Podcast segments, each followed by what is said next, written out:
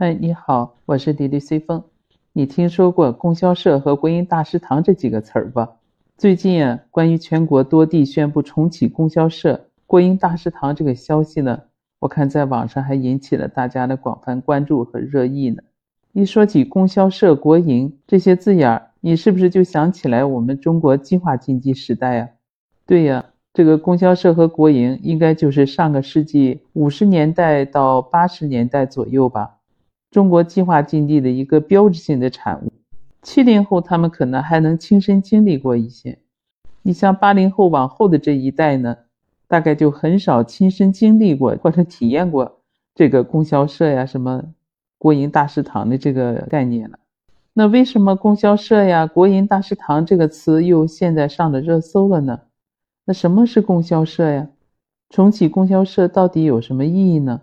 是不是像网上说的？哎呀！计划经济时代又来了，供销社重出江湖了，等等等等。那事情到底是怎么回事呢？那我们今天呢就来分享一下。先说两条新闻吧。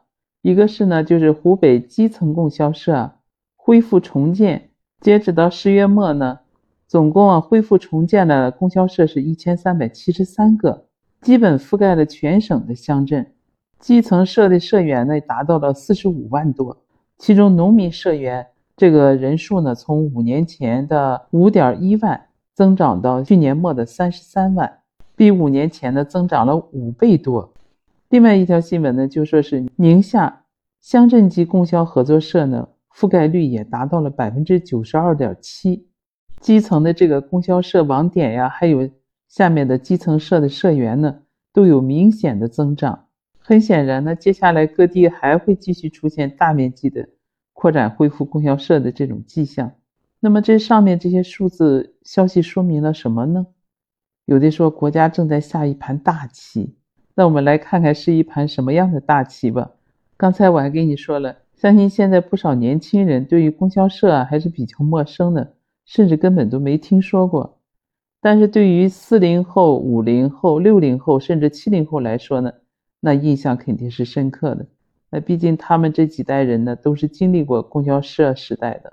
那就先说说什么是供销社吧。供销社呢，是最早呢开始成立于一九五零年，当时新中国刚成立嘛，全国粮食呢严重短缺，供需呢比较矛盾。就为了解决全国物资供应矛盾的问题呢，在一九五零年的七月份，我们国家成立了中华全国合作社联合总社。主要是国家向农村分配生产资料啊，你像化肥、镰刀，还有一些生活资料，像柴米油盐，哎，是这样的一个商店，就相当于一个小卖部一样。这是一种对农民进行自我服务的合作经济组织。这个组织里面的农民呢，也叫做社员。到了一九五三年呢，中华全国合作社联合总社就更名为中华全国供销合作总社了。在当时，正值计划经济时代嘛，那时物资特别的匮乏，国家包办一切经济生活，基本没有私营经济的空间。那供销社呢，变成了农村物资供应的一个主要渠道。农民想要买东西，只能去供销社买。供销社也可以理解为当时农村地区的那个国营商店。到了后期呢，为了促进城乡经济与物资的这个交流啊。供销社呢，不但把城市工业产品卖到农村去，也把农民的农副产品收回来卖到城市去。就这样呢，供销社就成了农村小城镇生产生活不可或缺的一个重要部门。那个时候的供销社可是人人羡慕的好单位啊！再后来呢，七十年代末八十年代初，我们国家开始搞改革开放嘛，也打破了这个计划经济，实行市场经济了。由于供销社是计划经济时代的产物嘛，它原有的管理思维呢就跟不上市场经济的步伐了。很多供销社呢都存在运行效率低下，甚至还有一些特权思想蔓延的这种现象。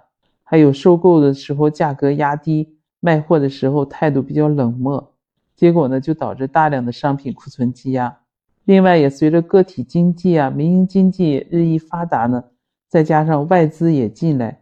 各种小商店、超市、大卖场不断的涌现，这种市场物资的买卖的门槛呢就不断降低了。你在这种形势下，供销社的优势呢就荡然无存，它的垄断地位呢也随之被打破了，甚至到最后优胜劣汰，供销社都慢慢的淡出了大家的生活和视线了。到了近代呢，许多地方的供销社就只保留了县一级的，乡镇一级的供销社呢，大部分都不存在了，有的呢就出租给私人了，改成超市啊、奶茶店啊、五金店，甚至是文旅客栈等等。那么对县一级的供销社来说呢，其实也是名存实亡了，很多供销社呢只保留了几个人办公，嗯，也没有什么实质性的业务了。所以在这种市场经济的冲击之下呢。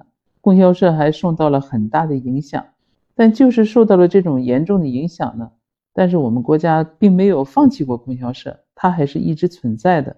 九十年代以来呢，国家又开始加快了供销社的这个改革的步伐。二零零二年呢，实行了四项改造；二零零六年还实施了新网工程，到一直到二零一零年成立了集团公司。二零一八年呢，又部署了专项的改革试点。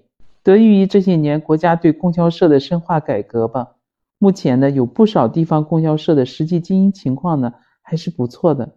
特别是二零一零年，中华全国供销合作总社全资成立了中国供销集团有限公司，使供销合作社系统呢进入了现代化企业化经营阶段。截止到目前呢，中国供销集团资产总额达到了一千五百亿。有全资和控股子公司呢，十一家，其中有三家呢还是上市公司。你可能想不到吧？二零二一年，就是去年，供销合作总社全系统总的销售额达到了六点二六万亿呀，这是一个什么概念呢？当年阿里巴巴并表所有的收入才七千一百七十三亿，供销合作总社呢是六点二六万亿呀。那就相当于阿里巴巴总收入的八点七倍。这里所说的并表呢，就是指阿里巴巴所有的收入，包括你像国内国外的什么淘宝、天猫、阿里云、饿了么、高德、菜鸟等等，就把这些全部捆在一起的收入，还不到这个供销总社的八分之一呢。没想到吧？这供销社还真是不简单呢。那供销社到底在卖什么呀？它的收入如此的庞大呢？我看从网上公开的一些资料里面，供销社这个供销集团，它的业务重点呢，就是围绕农业生产端、城乡居民消费端，还有再生资源回收加工啊、电子商务、金融服务五大领域。尤其在化肥、棉花、废旧家电拆解方面，它都是行业第一。供销集团销售排名第一的是农资，就是农业生产资料。你像肥料啊、农药、种子、农膜、小型农机具这些，二零二一年的销售额就超过了八千亿元。普通消费者看不见这些东西的交易是很正常的，因为它却是在每天都存在的，而且交易额呢非常大。另外这两年呢，供销合作社呢又有两个新业务，其中土地全托管面积达到了六千七百零七万亩，还有就是。农业生产社会化服务，包括你像施肥呀、同房统治啊、农机作业啊，达到了二点七亿亩次，几乎是垄断性行业。我看网上提供的消息里面就说，这个供销合作社这个供销集团，它的农资是居行业第一，棉花也是居行业第一，再生资源就是废旧家电拆解行业第一。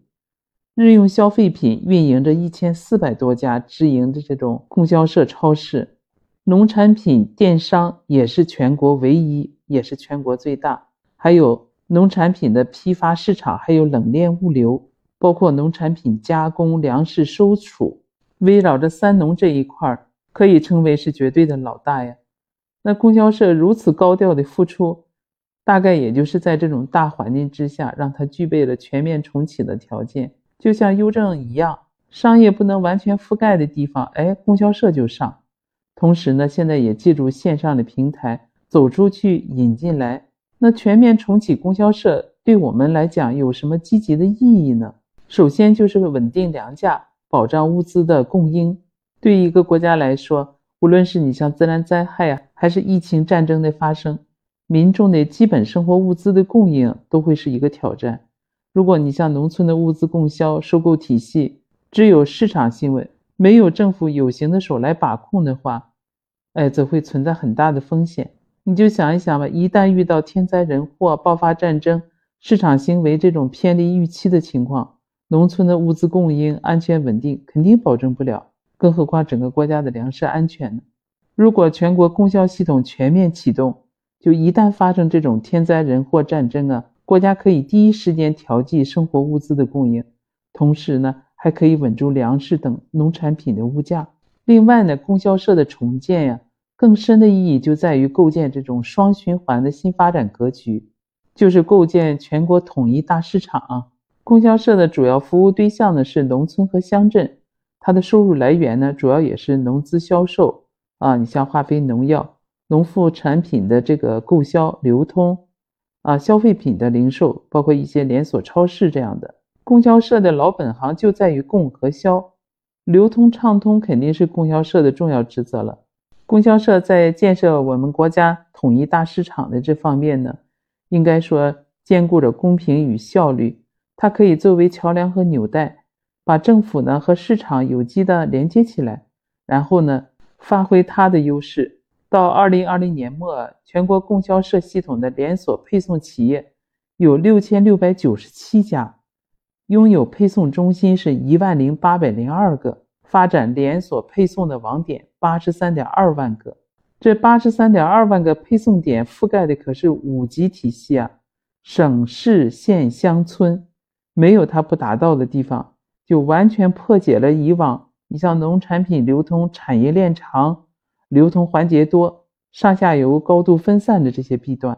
可以想象，一旦全国全面启动供销社，那我们国家这个配送网点更是呈几何级的上升啊！再加上线上这种数字经济的赋能，也能有力的破除地方保护主义，还有一些区域的壁垒，提高要素资源的配置效率，最终实现全国统一的一个大市场。还有一个原因呢，就是打击一些寡头啊、切断垄断。你像经过几十年的经济发展吧，民营企业的发展越来越好，也出现了各个领域的寡头。说起寡头和垄断这个词儿不大很好听哈，但事实也是存在的。你像与我们生活息息相关的一些行业，你像通信、电力、铁路、航空运输，对吧？还有你像经济上的一些垄断权利，已经渗透到国人生活的每一个角落，影响着公众生活的方方面面。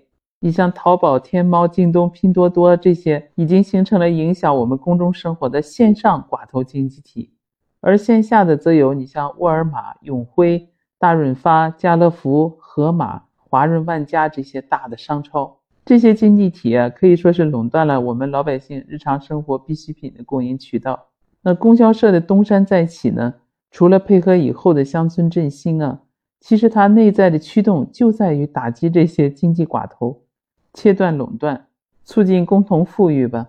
网上也有说，供销社的重出江湖和重启啊，也是未来暂时做准备的。这个说法呢，我们就不去深究了。但是供销合作社呢，覆盖是最广泛、体系最完整的一个农民合作经济组织呢。应该说，在深化改革，它是有利于完善我们农村经济啊、家庭经济啊、合作经济，包括国有经济这些组成的整个农业经济体系。供销合作社呢，一头在农村，一头在城镇。深化供销社改革呢，也有利于畅通这种城乡资源要素的流动。还有一种平等交换，这样就形成城乡统筹联动了。一旦这样的关系网建成，你像不仅城市居民可以享受到更多的服务，与此同时呢，你像广大农民也能够获得更多的收益。你像农民的农产品啊和农副产品啊，直接就从田间地头到饭桌了。通过供销合作社呢，也能大大的提高咱们农业社会化服务的这种规模和水平，加快农业现代化的进程。切实提升广大农民的收入水平，供销合作社的优势还是非常多的。不光是在农村呢，它的另一头不是连接着城市吗？你像北上广深这些一线大城市里面，供销社的门店呢也是非常多的。你像上海吧，位于静安区的供销一家的门店里头，就陈列了一些老字号食品，还有调味料等。你像北京朝阳区团结湖区域的中国供销合作社便民服务中心啊，生鲜超市也都正式开门了。超市里的产品呢也比较丰富，蔬菜呀、猪肉价格水平啊，也比外面大超市的价格呢更实惠。现场的工作人员的服装都是显示的中国供销合作社的标志。不光是新建的这些供销社的网点。我看网上有网友啊，还在山东烟台那边还找到了一个一直经营了将近五十多年的一个供销社，里面依然保留着原有的样子，柜台里面还有货架上呢，也是摆着各式各样的农资产品呀、日用百货。一看那个大门和招牌就非常有年代感。不管怎么说啊，我觉得供销社重新启动起来啊，唤起我们对那个年代回忆的同时呢。也带着很多亲切感。其实更多的，就像刚才说的，对于我们国家实施乡村振兴啊，促进三农经济发展，打通整个供应链渠道，构建全国大市场的，都是有积极的作用的。反应最明显的应该就是股市了。这几天和供销社系统有关系的股票，都涨得还不错呢。你关注供销社这个消息了没有啊？你持有它相关的股票吗？这里面肯定会有大商机的哦，得静下心来好好研究研究。你像我们银行系统涉及到三农金融服务的这一块，怎么和供销社结合起来，还是大有文章可做的。好了，今天就和你分享到这儿吧。后续我们还要继续关注供销社这个发展进程。如果身边有供销社的小超市呢，我们也可以进去体验一把，你说是吧？好了，那今天呢就到这儿吧。也感谢你的关注，有什么想法呢？可以到我的评论区里去留言，也欢迎你订阅分享我的专辑，谢谢你的鼓励和支持啊！我是李丽随风，我们下次再见。